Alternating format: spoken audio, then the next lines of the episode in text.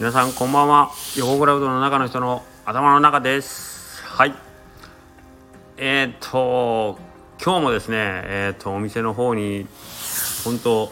日本の端といいますか四国から言うとかなり遠いと北海道からのお客様いらっしゃってえー、っとその彼は昔、えー、うちのお店の方でえっと演劇ですねお芝居をやってくれたことがあるえー、方で、えーと、北海道からのあのワンボックスカーでみんなその舞台装置と,、えーとまあ、出演者たちがみんなワンボックスカーでその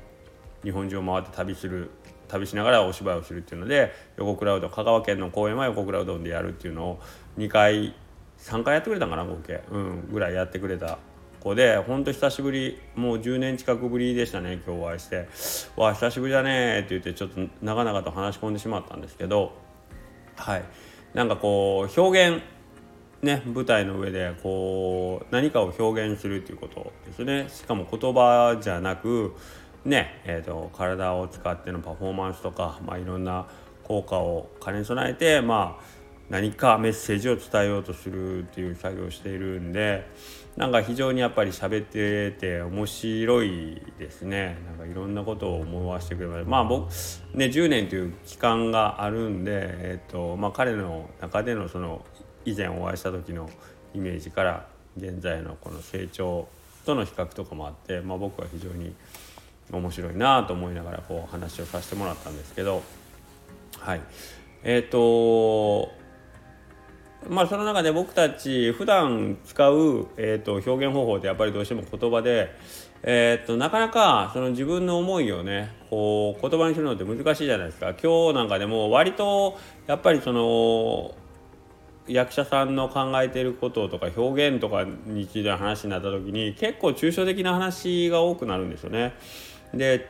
抽象的うん抽象的ですよねっていうイメージの話を伝える時って自分の中でもすごい、えーとまあ、なかなか言葉にしづらい部分をなんとかこう言葉を選んで選んでで口から出して相手に伝えるんですけどその時にやっぱり 自分の中の頭の中のモヤモヤのイメージを100にしたら言葉になって口から出てる部分ってそれの何割なんやろうっていつも思うんですよね。で今度それを受け手側の側ですよね。受け手の側は僕の出したえーと、その言葉を何割受け取ってくれてるんやろうと思うとまあなかなかその辺ね難しいですよね。えーと、割合で言うたら頭の中で思ってることが100口から出てるのがじゃあそれの10%としようか。で相手の受け取るところが、えー、僕の出したその10%のうちのまださらに1割ぐらいとしたら僕の頭の中の1%しかあのー、まあ十分に届けれないわけですよね。はい、まあ今回その話してる内容はその抽象的なことっていうのでちょっと話を進めましたけどこれはほ普段の僕らの日々のコミュニケーションでも往々にしてあることなのでその辺の前提を間違うとやっぱりえっ、ー、と行き違いがあってえっ、ー、とまあトラブルの原因になったりもしくはまあ感情を害したりとかそういうことの原因になるので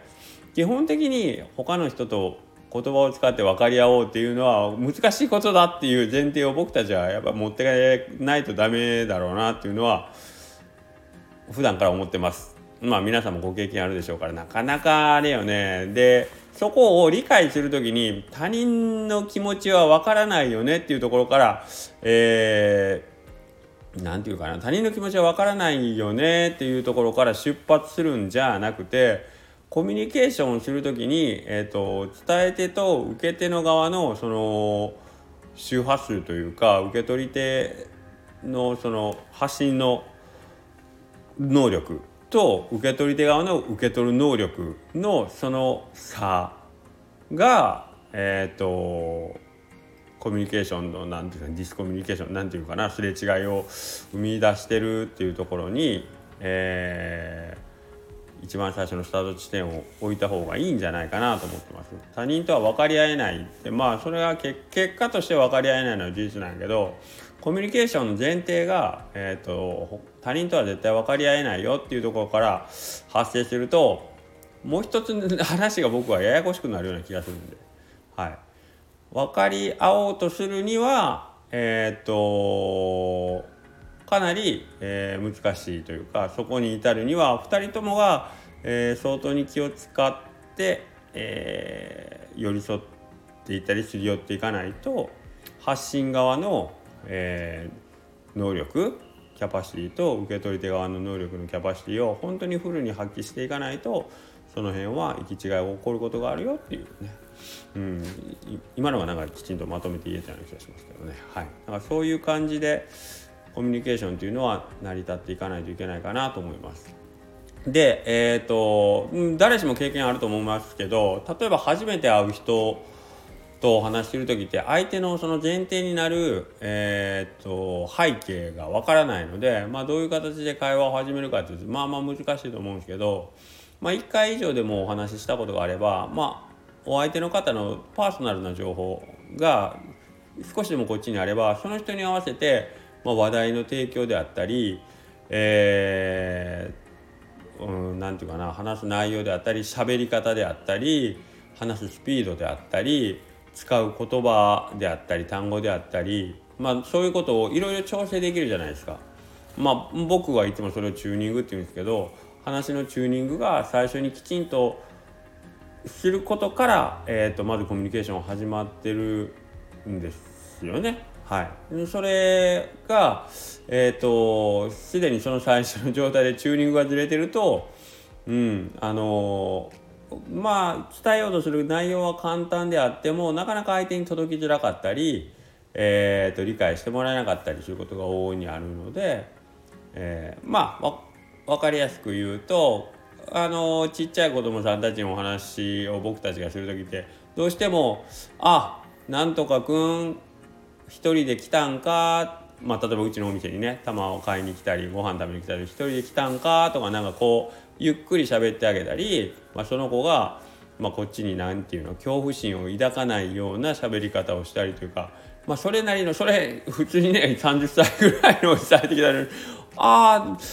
おじさん今日は一人でご飯食べに来たの?」って言ったら多分「お前やめてんのか?」って言われるでしょうからそこはあのチューニング間違いですよねどう考えてもねなんやねん、まあ、怒られるか僕が頭がおかしいと思われるかどっちかやと思うんですけどねだからそういうところで小さい子に対しては小さい子にあの伝わりやすいような 話し方をすると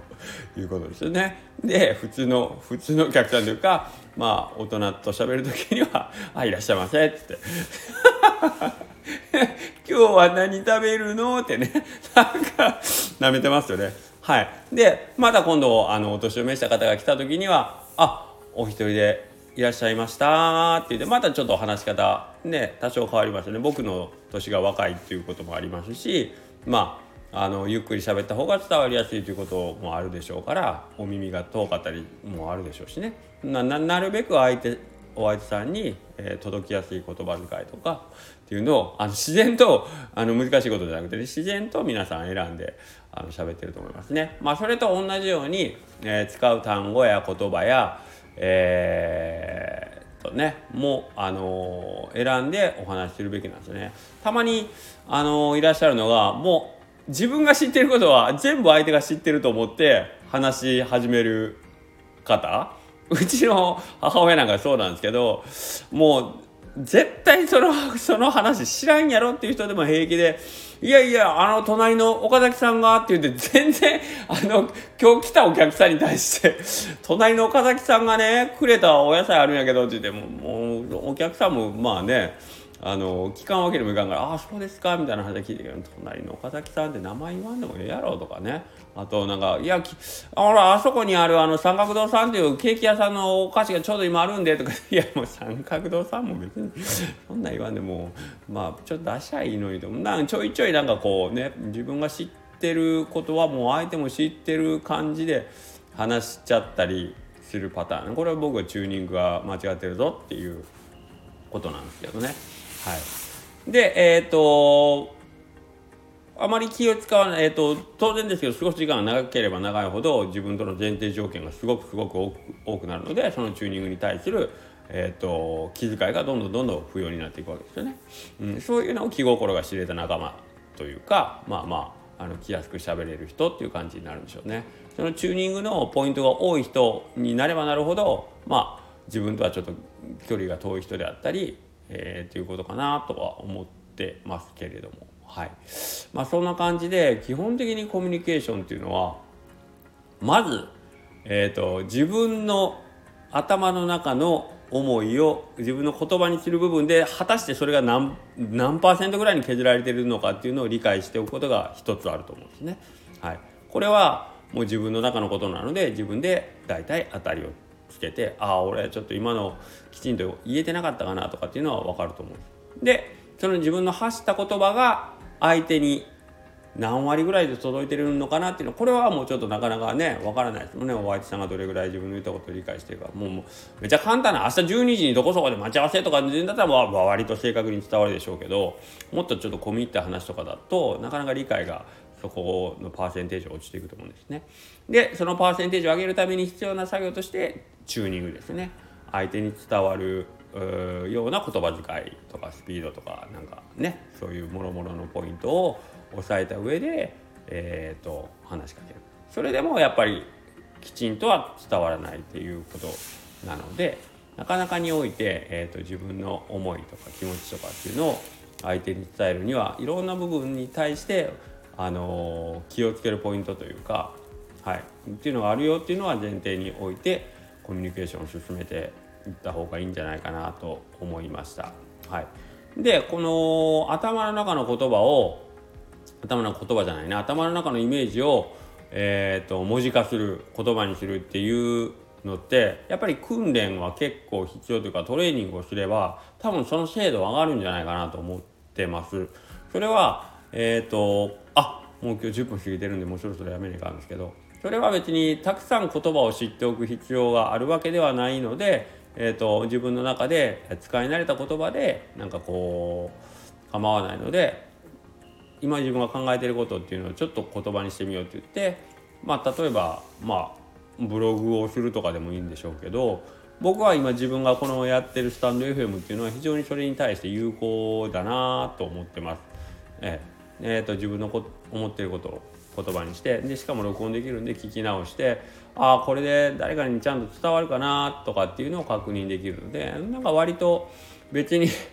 あの何て言うのこの話を聞いてほしいとかそういう目的がなくてもうん、なんかこう普段のコミュニケーションのスキルとしてなんかこう役に立ってるような気がするんで割とこのスタンド FM 僕は初めて今一月かちょっと過ぎたぐらいになってますけどうんまあ一月ぐらいじゃ何かこう成果が上がってるっていうのは実感としてはないんですけどなんかまあまあ毎日やればこれちょっといいんじゃないかなと最近思い始めてるところでありました。よければ皆さんもちょっと一回やってみてはいかがでしょうか実は今日お会いしたその北海道から来たその彼にはそういう頭の中のインプットアウトプットの訓練としてやってみたらどうですかっていうことでご案内したら早速先ほど あのスタンド FM の方でうちの方のフォローに入ってくれてたんであ彼はやり始めたんだなということでなんかすごくちょっと嬉しくなりました。はい。では皆さんも何か新しいことやってみてはいかがでしょうか。それではまた。